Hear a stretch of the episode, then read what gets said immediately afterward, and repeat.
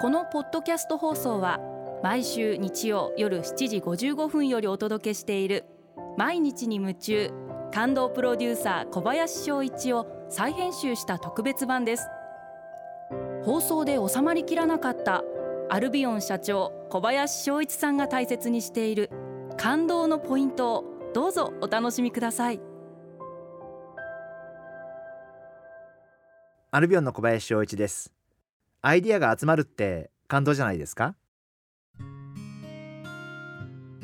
一生懸命いろんな問題があったりいろんな課題にぶち当たったりいろんなことがあってまあ自分なりにその時々いろんなアイデアをひねり出して いろんなことを考え出して、まあ、なんとかその壁を越えるとかその問題を片付けるとかっていうことを、えー、やってきたつもりです、えー、ただ最近すごく自分で感じるのは一生懸命いろんなアイデアをひねり出してるつもりなんですけどやっぱりこう自分も50代終わりになってきて、えー、だんだんだんだんその発想力とか想像力みたいなものってやっぱりこう20代の頃に比べて少し陰ってきたかなというのをすごく最近はあの自覚をしています。まあ、そういった意味で、まあ、自分の会社を見てみてもやっぱり本当に担当してくれてるメンバーの若い方々のアイディアだったり発想だったり想像力って素晴らしいなと思っていてやっぱりそういった意味で若い方々の発想力って素敵だなっていうふうに改めていつも考えさせられます。で若い方々にとって大事な仕事の一つって業務をこなすっていうこともそうなんですけどやっぱり新しいアイデアを出すってことが僕はすごい大事なんじゃないかなをそんなふうに思ってます例えばこんな商品あったらいいよねとかこういう容器あったら素敵だよねとかそういうことを絶えず考えるそして例えばそれを会社側が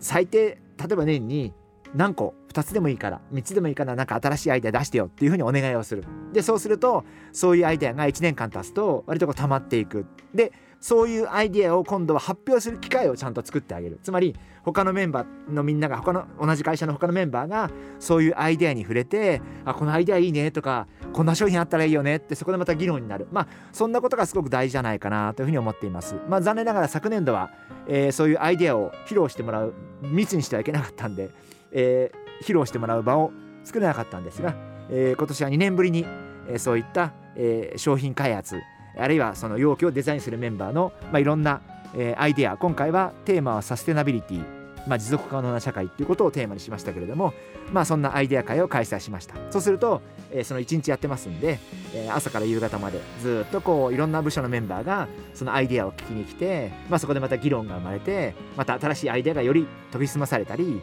よりこう完成に近づいていったりする。まあそういうことがすごく大事なんじゃないかな。そんなふうに思ってます。やっぱりそういう熱意っていうのかな。新しいアイデアを一生懸命考えて